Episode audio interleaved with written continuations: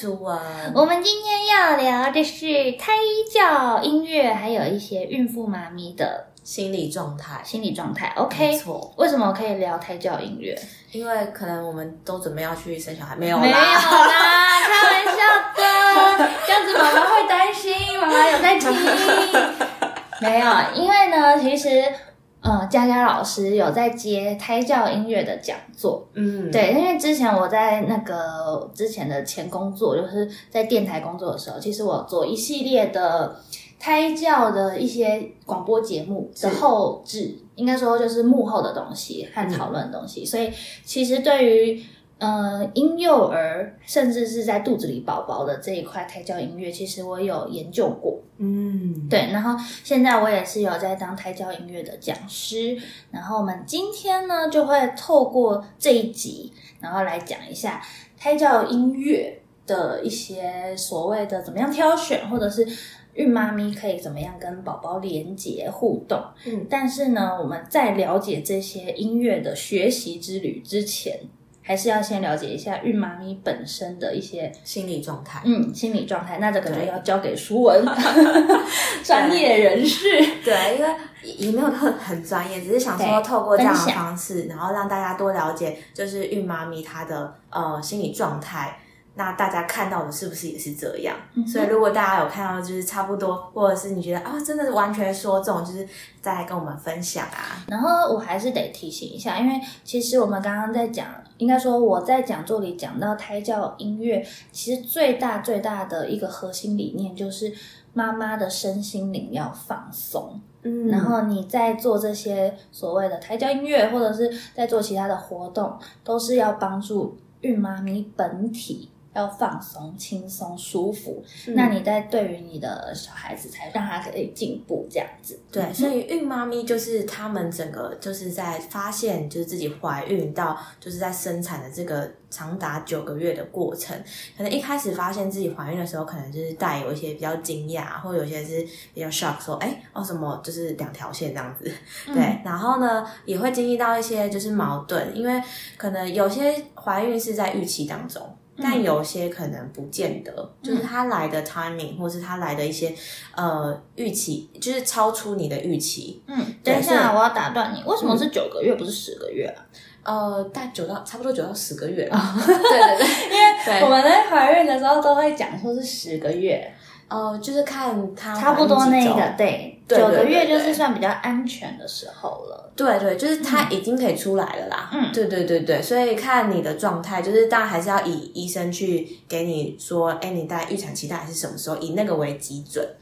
对对，但是我们粗略切的话，可能就是三三三，因为分三个孕期嘛。嗯，对，就是第一个孕期、第二个孕期、第三个孕期。对，然后第三个孕期到就是三个月满了之后，你就其实准备要生了。嗯，对对对，所以我才会说，就是大概九个月，长达九个月的意思是这个样子。好，对，所以就是妈咪在刚开始的时候发现自己怀孕的时候，她就可能就是呃，可能有些妈咪是惊讶的，或者是有些妈咪就是非常觉得呃 shock，说哎，怎么突然就是。就没有惊奇了，然后就发现自己怀孕了，对，或者是说他们的状态、心理状态是矛盾的，对，所谓的矛盾是，他可能就是很期待怀孕，但是又觉得说，哎，怎么会这个时候怀孕？或者是说他就是呃，这个怀孕的这个这个期待不在他期待当中。嗯，这个期待不在他期待当中，对对对，意外的惊喜，对对对。对，所以就是或者是说他呃，当发生发现的当下，跟他呃周遭所遇到的人事物是有抵触跟冲突的，嗯，所以妈妈本身就会有一点点排斥排斥，对。对，然后。接着，他可能就是慢慢的会开始接受这件事情，就是开始呃接受之后，所以你第一个孕期就会开始观察你自己的身体的转变啊，可能是呃身形开始有一点点不太一样，对。或者是说，你到了第二个孕期的时候，你就会发现，就你也开始比较习惯你的，就是呃，宝宝在肚子里的感觉，然后开始有出现了一些胎动，也就是说，宝宝开始会开始跟你互动了，对，然后就是准备这个宝宝这个新角色的到来。到第三个孕期呢，就会发现身体越来越笨重，然后就是希望赶快结束这个一连串的 辛苦的过程。对，那敏感度的部分也会变得突然比较敏感，不管是情绪上啊，或者是你的身体。体上的敏感度都会。那也会慢慢的想到一些跟宝宝有关，比如说像命名啊，或者准备一些宝宝的衣服啊，或者一些东西。对对对。所以其实前期和后期都是比较辛苦的。对，然后还有就是对这个整个怀孕的整个过程会有一些想象。那刚刚提到的是情绪的改变啊，可能就是比较容易起伏大一些，或者是起伏低一些些。然后过程当中可能就是呃一开始可能比较专注在自己。比较呃专注在自己的改变，然后慢慢的开始就是你开始活出孕妇的味道，就是人家可能说哎，你有就是孕味出现了，对对对，就是开始比较呃认同自己的身份，甚至比较有母爱的感觉，对，或者是跟大家分享你这个新的身份，对，然后再就是呃功能上的改变，因为刚刚我们有提到是身体外在的改变，再可能是因为就是宝宝越来越大，有些人可能就是呃。可能在排尿的部分，可能有些会有一些尿失禁啊，对，因为不是那种疾病的尿失禁，而是因为宝宝的重量压迫在你的器官上面，对，对，或者一些感受，或者是一些活动的限制，可能你就会觉得说，哎，你现在好像不像就是没有怀孕的时候这么的灵灵活，嗯，对对对，然后嗯，所以透透过一些就是嗯专业的人有提到的一些妈妈在怀孕的就是发展。的过程当中有一些呃任务，也就是说，在第第一个孕期的时候，其实是确要确保就是自己跟胎儿在整个过程当中是安全的，所以你会去产检，那你会去相信一些迷信。每个国家的迷信不一样，就是台湾人有台湾人的迷信。那有些妈妈可能就会开始注意到这些，或者是有些婆婆啊，或者是就是自己的妈妈会说，你要注意这个，不能那个什么的，或不能穿高跟鞋或什么的。对，就是这个部分，就是你会开始注意安全这个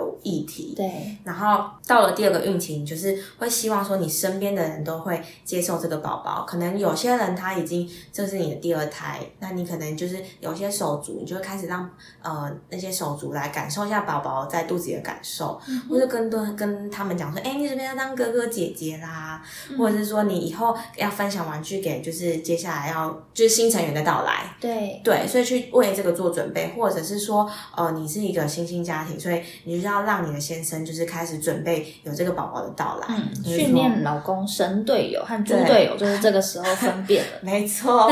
对，或者是说跟自己的嗯家人啊，或者是。跟老公的家人去去探讨一下，呃，不是探讨，就是去讨论说宝宝可能在刚开始这个这半年当中会遇到什么问题，就有一些想象跟讨论。嗯，对，所以希望就是你身边周遭的人会接受这个宝宝的到来。这是第二个运气，第三个运气就是呃开始学习怎么当妈妈，贡献自己啊，放弃一些你原本的呃现阶段可能想做的工作或是理想。对，就是会牺牲自己，然后开始学习包容，然后给予这个小朋友，就是这个新 baby 他需要的一些照顾，嗯，对，跟期望这样子，嗯，对对对，这个部分就是嗯，在怀孕的过程当中可能会有的一些发展的任务，嗯嗯，我觉得妈妈真的是很辛苦诶，因为像刚刚讲到第三个孕期，就是已经中后期啊，然后肚子很大，有很多身体的不舒服，那甚至你还要开始去调节你事业上的。的一些问题，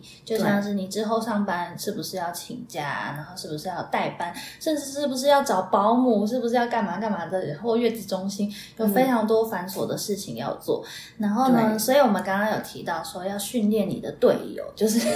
神队友和猪队友这个时期，因为身边我们我们最近身边也是有很多就是孕妈咪嘛，因为我们这个这个阶年龄阶段其实有很多朋友都已经是有宝宝的了，或者是第二胎或什什么之类。类的，但是其实这些就是我们身边的朋友都有跟我分享，就说我告诉你，就是一定要在宝宝还没有出生之前就要训练好你的队友，不然出生之后他又说我不会换尿布啊，我不会洗奶瓶啊，啊，这我都不会啊，怎么的？他说你一定会被烦死。对，就是 天哪！那我有个们的的那个心理心声。但我有个疑问哎，就是你这样子，所以。如果你没有训练起来，所以就是这段婚姻还要继续吗？对，应该说哇，应该说就是要先建立一个这个宝宝是我们共有的，然后所以不会是，譬如说妈妈哺乳就一定，当然奶水是妈妈的，如果你是喂母奶的话，嗯，对，那当然就会是妈妈需要是喂奶的部分。那你当然可能换尿布，我刚刚我刚刚提到就是。出了月子中心之后是，对，就是你们必须要一起来抚养这个小孩的时候，嗯对，然后没有帮手的状况之下，嗯那当然就是只有爸爸和妈妈两个角角色嘛。对，那如果呢，爸爸没有适时的帮助，全部的呃重担都落落在妈妈身上，嗯那这件事情就会引发可能甚至是产后忧郁或等等的，就是我没们我们等一下也会提到这一块。但是呢。最好是可以把这些心理预备提前，嗯。因为刚刚也有提到，有时候怀孕可能是呃没有在你预期之中，当然有时候是，但有时候不是。嗯。但不是的时候，这个孕期的九到十个月之间，你就是要去试图的先把这之后会发生什么状况，去跟你的另一半协调。嗯。嗯，但是我相信大部分现在的爸爸都是很愿意去付出的，对，嗯。至少我看到身边的例子，我看到的都是神队友，就是真我好对，我觉得，我觉得可能我看到的例子都是还不错的，甚至我在办很多胎教音乐的时候，其实真的都是那个爸爸妈妈一起来，嗯。然后你可以看到，嗯、我在教导要怎么样去做一些按摩，就是譬如说胎教音乐之之中的一些按摩活动的时候，不是妈妈一个人在做这件事，是爸爸也在听，然后爸爸也会用他的手去摸妈妈的肚子，或者是去摸妈妈的肩膀，让她放松或等等之类的，嗯就是这个爸爸的角色其实很重要。嗯对，不是说哦，我今天来陪你听这个胎教讲座，那就是嗯好，你好好听好，我就划手机。我觉得我现在看到的都没有这种状态了。嗯，那我要我要给你反面的例子，我看到的都是猪队友。真的，快点来讲一下我现在手上的个案，就是蛮多，比如说一些呃早疗的小朋友啊，嗯。那就是早疗小朋友来，可能我手上接的多数大概都是情绪方面有点问题，嗯。就是他可能就是可能他合并一些其他的状况，可能有些呃轻度的自闭啊，或者轻度的雅思，或者是就是注意力不集中这些状况，嗯。然后在外加人际互动有问题，在外加情绪有问题。那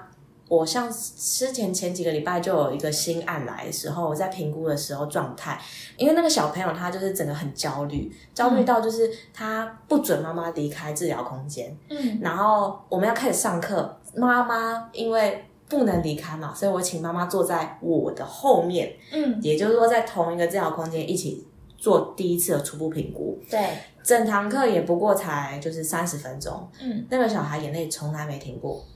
但他就是那种很可怜的啜泣，他不是那种大哭，嗯，他只是那种很可怜的啜泣。好可怜啊。但是那三十分钟之后，就是妈妈也觉得他已经很不容易了，因为就是呃，之前大家去上其他的课，他是会离开椅子的，嗯但是我就一直在跟他沟通，我就跟他说，就是好，我们好好的做三十分钟。当你想妈妈的时候，你跟我说，我人移开，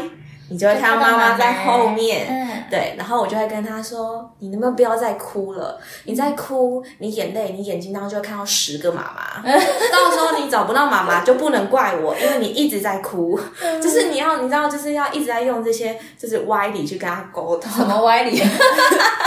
歪理？对。对但是后来就是会知道，其实这个小朋友是担心害怕的。对，但他表达是 OK 的，所以后来我问出理由是，他觉得我坐的离他太近了，然后再来，嗯。他好像去上课的治疗师都蛮严肃的，嗯，所以他就是既定印象就觉得来上课老师就是很好严肃会凶他，所以他就眼泪三十分钟没停过。你还一直跟人家说不准哭。我没有说不能哭，我是说就是你眼泪不要再一直掉，再一直掉你就看到十个妈妈。对对对对，就是让他理解这件事。错后来当中就是他有稍微收一点点，嗯对，然后反正总之呢，就是大家讲那么多，其实我要讲的就是妈妈其实后来给我的回馈是。在小朋友可能在前半年到一岁当中还不会表达的时候，嗯爸爸其实是受不了小朋友一直哭的。嗯，对，那是因为妈妈在孕期的当中，妈妈自己本身的情绪起伏也大，对，也就是说，妈妈情绪起伏大是因为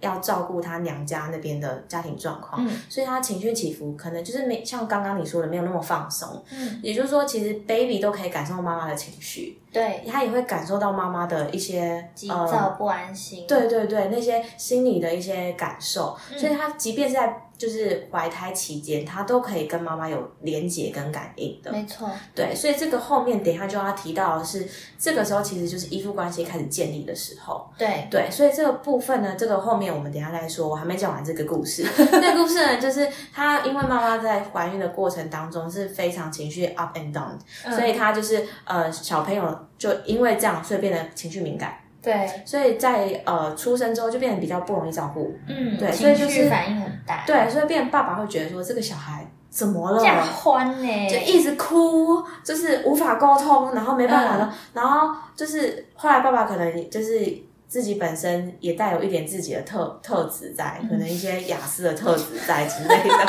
对，所以就变成就是妈妈要一手扛起这些事情，嗯一直到这个小朋友开始会跟爸爸玩了，嗯，他们的关系才变得比比较好一些些。嗯对，所以我就说，爸爸真的也是蛮辛苦的。就是也就是说，妈妈在怀孕期间也是，呃，就是宝宝出生啦，妈妈的角色不只要照顾小朋友，可能也是要照顾到爸爸的心情。对，对。因为其实真的每个人有每个人的问题，但是你在生宝宝之前，你必须要去抛开自己的议题，去想说，哦，我之后要成为一个照顾者的时候，嗯。你该要怎么样放下你的情绪，就这个需求者他需要的东西去提供照护。对，我觉得当爸爸妈妈，大家都是新手爸妈，就是嗯可能第一胎都是新手爸妈，一定都会有一些一开始不太好的、做不好的地方。嗯，对，所以大家都是慢慢做，边做边学，所以其实一点都不用担心，因为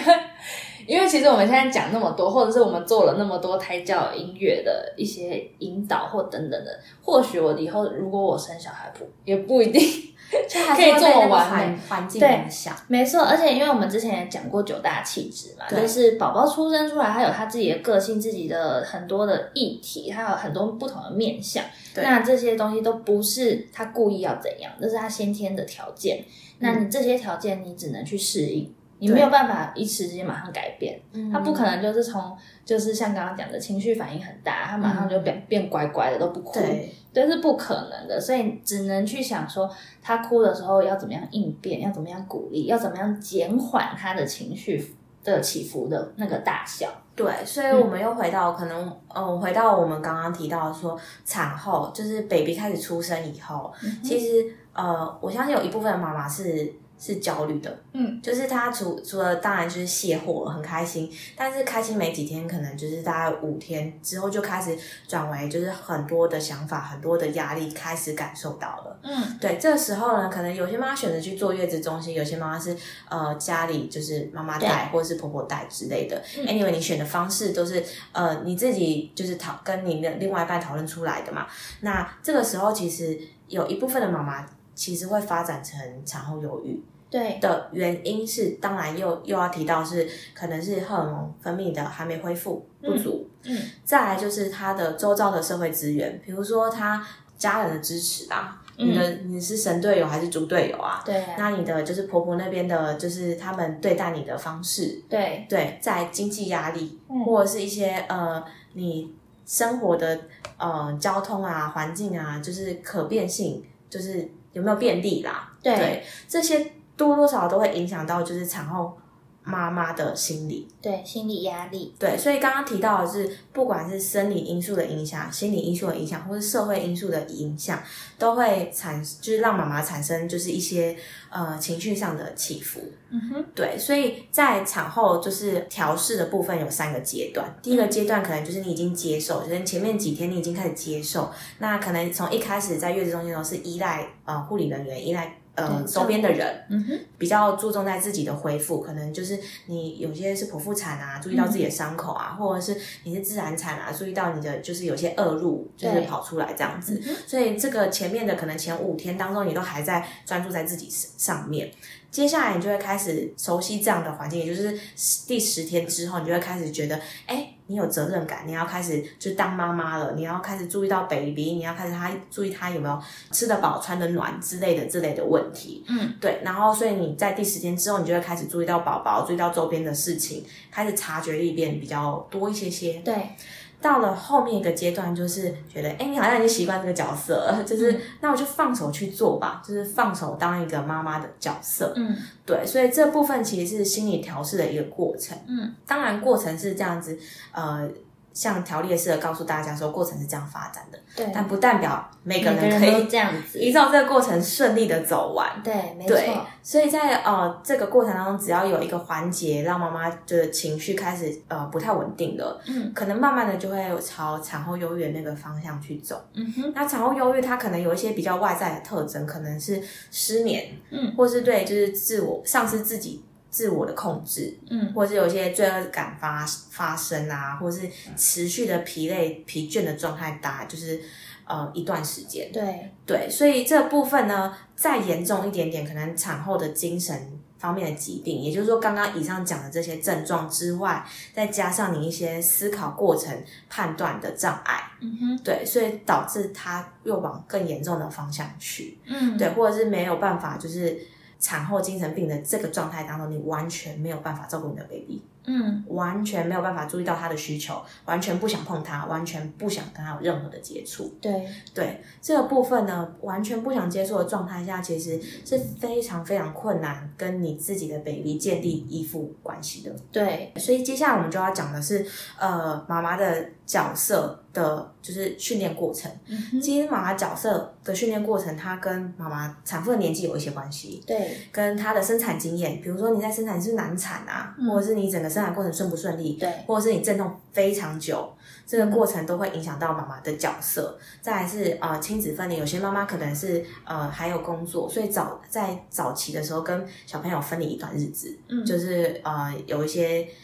不可抗拒的因素。对，所以分离了，或者是一些刚刚提到的社会支持，你周边的家人朋友可不可以给你支持，让你安全的，就是好好坐月子？嗯，对。然后还有你的你妈妈本身的人格特质，跟妈妈本身对自己的就是自我的想法、自我的概念，还有妈妈自己本身的健康状况，以及你跟另外一半的养育态度，嗯，还有一些 baby 本身，就像我们刚刚讲的气质的部分，嗯。之前就是有提到九大气质的部分，跟 baby 的健康状况，因为有些 baby 可能刚出生他就进新生儿加护病房，对，对，那这就是刚刚讲的不可抗拒的因素，你们必须要分开。嗯哼，对，所以这个部分其实跟 baby 呃的连接的部分，这些都会影响到妈妈在呃妈妈这个角色的认同这件事情上面，会有不同程度的，就是影响。嗯，对，所以妈妈的呃角色的认同，她可能就是她的压力来自于我可不可以当一个好的妈妈，或者是够不够好的妈妈。但是其实呃，在这边要鼓励每一个就是经历过这样角色或经历过这样过程的妈妈，就是每个人都已经是对 baby 来说已经是够好的妈妈了。没错，对你不用当就是 perfect，就是百分之百完全完美的妈妈，但是只要够用就好了。对，对世界上没有百分之百完美的妈妈，因为对或许在别人的眼里都会觉得，哦，那个谁谁谁的妈妈就是最完美，然后都很亲切啊，什么有的没的。嗯但是其实每个人在外在表现的行为模式和在真的在家庭里面，就是内在的行为表现模式是跟是不太一样的。对所以其实世界上绝对不可能有百分之百完美的妈妈，但是一定会有百分之百用心做到完美的妈妈。嗯嗯，因为每个人都想要做到最好，这个心是很难得的。只要有这个心，就是我相信宝宝不管他长大，就是他他这个成长的过程，他一定是可以感受得到。对、嗯对，所以就是呃，就是妈妈的压力来自于她能不能承担，就是够好妈妈这个角色的认同，还有就是她的身体改变。因为你就是生完嘛，你身体总是会变形啊，那你又会很想要赶快调整自己的状态，对，这是一个压力。再来还有一个压力，就是刚刚提到的就是社会支持的部分，一直在提的这个部分，嗯，就是嗯，妈妈已经要承受很多压力，那适时的要分工分担下去。当然，我们讲的很美好，适时的分工。对，但会有很多外在因素、不可抗拒之因素。对，但是只是说提醒妈妈是不要把所有事情都揽在自己身上啦。对，或许或许就是不可能，就是或许你就是得把事情揽在身上，但是呢，就是还是得去想办法去调节，甚至是如果你真的必须把事情都揽在身上，这种状况的话，那到底要怎么样让像我们上一集讲的 self care，或者是很多东西你要怎么样去调试，那可能就是要自己去思考一下。对，没错。所以这个部分呢，其实呃，妈妈的压力其实都会影响到，就是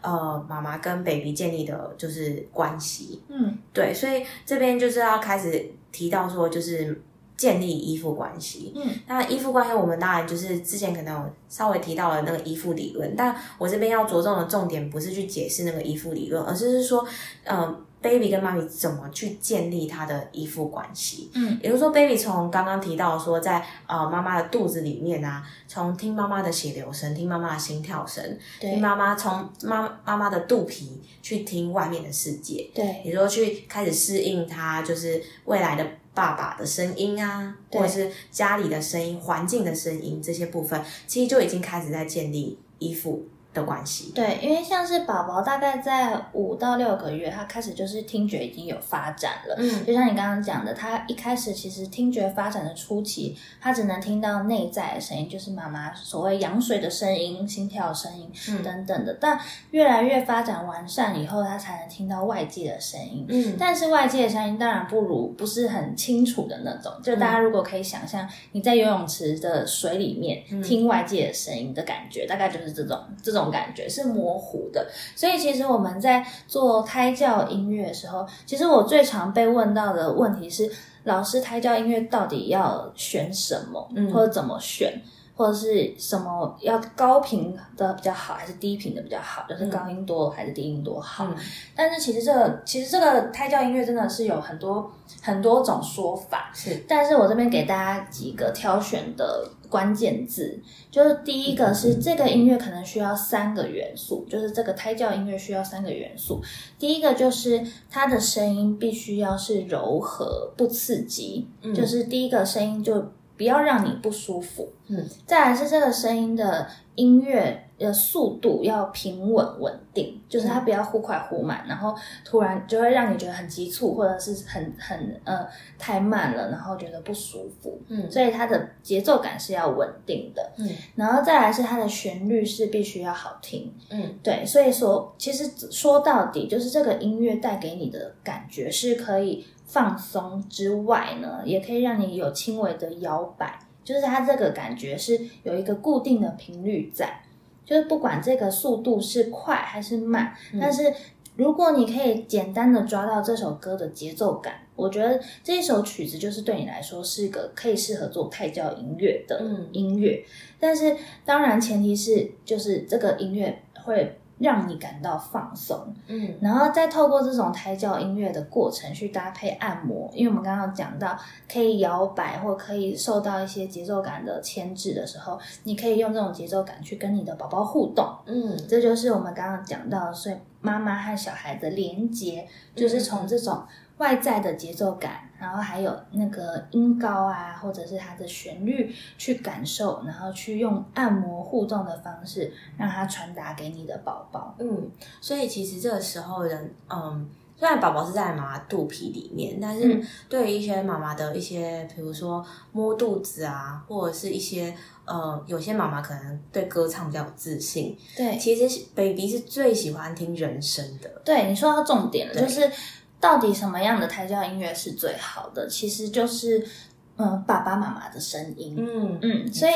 但是这时候就常常会有人问我说，到底是爸爸的声音好，还是妈妈的声音好？就是你知道，很专注于对，很专注于细节的 的那个孕妈咪，有时候会问我这种问题。嗯，但是我就会跟他说，嗯，像我自己，我是觉得我赞成两个声音都很好，但是我觉得妈妈的声音比较有效。是因为妈妈是母体自发，就是妈妈如果唱歌的时候，宝宝他在他感受到的声音音量，就是他的感受度比较高。嗯，因为我赞成的是这个理理论。嗯，但是有一派理论是说，爸爸的声音比较低频，就是比较低。那你透过在水里的低低频的声音，其实是听起来比较清楚的。所以，如果爸爸在肚皮外跟小孩讲话的时候，其实他也是听得清楚。嗯，所以其实真的是两派说法，就是到底是妈妈声音好还是爸爸声音好，其实都不重要，因为重点是你需要去跟你的孩子互动的时候，那个就是好。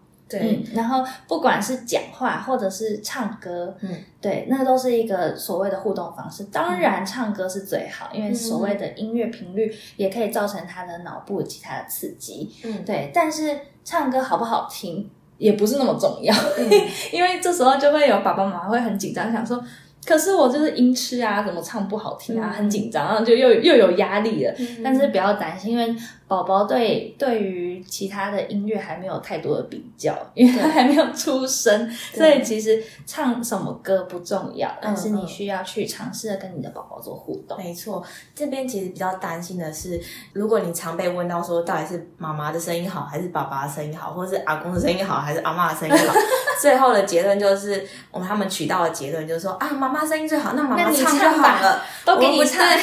但其实不是这个重点，重点其实是要大家一起互相帮忙，然后让这个小朋友得到不一样的刺激。没错，对，就是也就是我们取得了一个观念，其实是小朋友他必须要有不一样的经验。嗯，对，所以没有说绝对在一个完就是一模一样的经验，一直，一直重复，单一一直重复。其实没有要单一化，要多元性。对，但所以这个部分呢，就是这个部分要多元性，但是在歌曲选择上面，其实也是建议大家说，呃，对于如果你是要跟 baby 互动或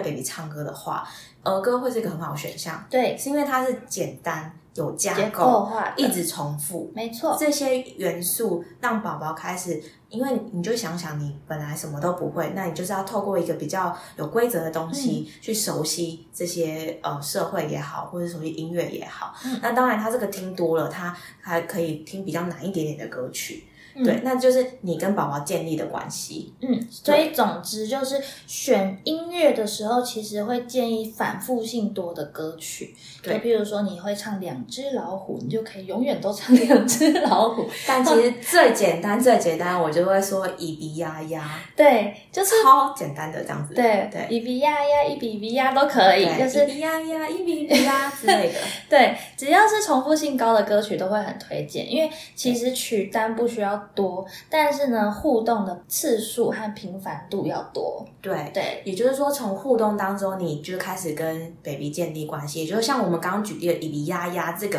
这个音乐，其实你在压的时候，你就可以压肚皮啦，就是一压一种轻轻轻轻的压肚皮，你就是一个跟按摩 baby 是的按摩，对，嗯跟 baby 的一个互动，对，或者是呃，你就是妈妈也可以，或是 anyway，任何身边的人都可以尝试的跟 baby 说话，对。对，还要提醒一点，就是按摩这件事情，有些人可能不喜欢人家碰到你的身体，就有些妈妈那时候是比较敏感的皮肤，或嗯对，就是她不喜欢爸爸来碰你，或者很热，那时候孕妇比较燥热嘛，不想要被被碰到。对，那你可以用摇摆的方式，因为其实羊水它也是会有一点点按摩的作用，就是嗯你可以身体轻微的左右摇摆，或者是。就是简单的摇晃，也可以做简单的按摩，不一定真的是你的手要碰到肚皮才叫做按摩。或者是瑜伽球，就是可以搭配瑜伽球使用。比如说妈妈坐在瑜伽球上面，那你一鼻压压手，你就可以就是压那个瑜伽球。嗯，晃动，对，所以这部分呢，其实就是呃，透过一些，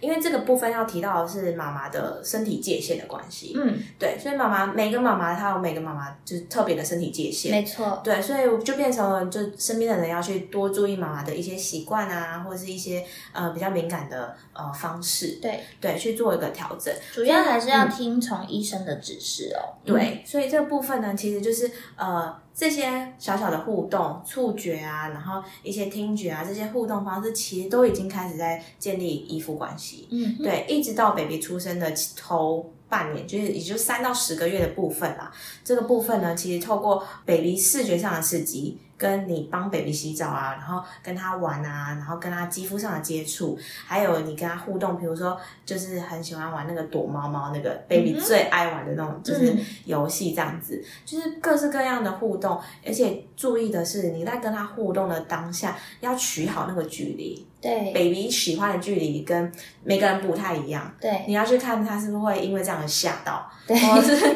对吓哭这样之类的。那当然这是不是好的，不是好的距离。对，要观察。对，然后尽量是要夸张，你的脸的表情要夸张，然后你的你的就是反应要非常夸张，因为小朋友就是只会抓到大的粗略的粗线条。没错，对，所以你要做的是互动当中，你要表现的非常夸张，然后你笑要很夸张，然后眉毛动的很夸张，这样子。嗯，这些其实都是跟 baby 互动的一个方式。那多互动的当下，你就会发现这个 baby 他接受的刺激越多，他的经验越多，他就会变得比较活泼。嗯，所以从这个部分，如果你有发现你的 baby 比较好像比较不太会跟你互动，或者是比较少跟你有一些回应，嗯，这部分你可能就要稍微多注意一下 baby 的发展了。对，对，因为主要是，嗯、这个宝宝刚出生的这个阶段是给他很多刺激源最好的时候，嗯因为他其实是会累积在身体里。因为虽然或许有时候宝宝的反应没有像我们期待的这么明显，嗯但是因为其实宝宝他都有吸收在他的体内，不管他有没有对你笑，但是他都看在眼里。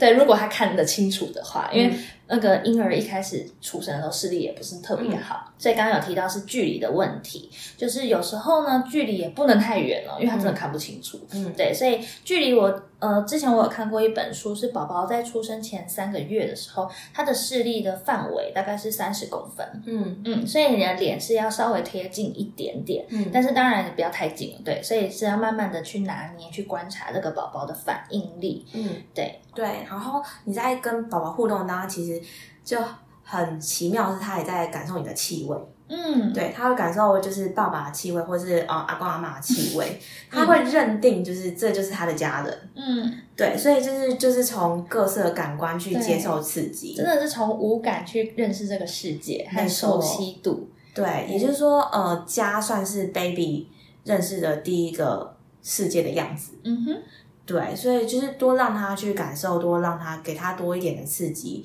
那我相信他会慢慢的发展起来。对，对，所以等我们以后未来可能有自己的宝宝，或者是我们下一集来带一个朋友的宝宝来 试验一下，对对之类的，我们之后有机会的话，可以来试试看这样的集，没应该会很有趣。因对为从头到尾都听到一个小孩在哭吧，然后对，就说好可以了，我们暂停录音。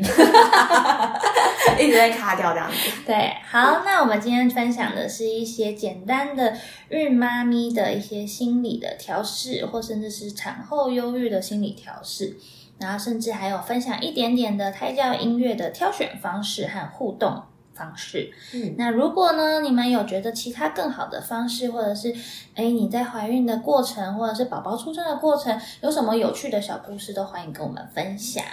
那可以到 IG 或是 FB 去搜寻音乐聊天室，聊是治疗的聊。那我们就下次见喽，拜拜。拜。要说再见了。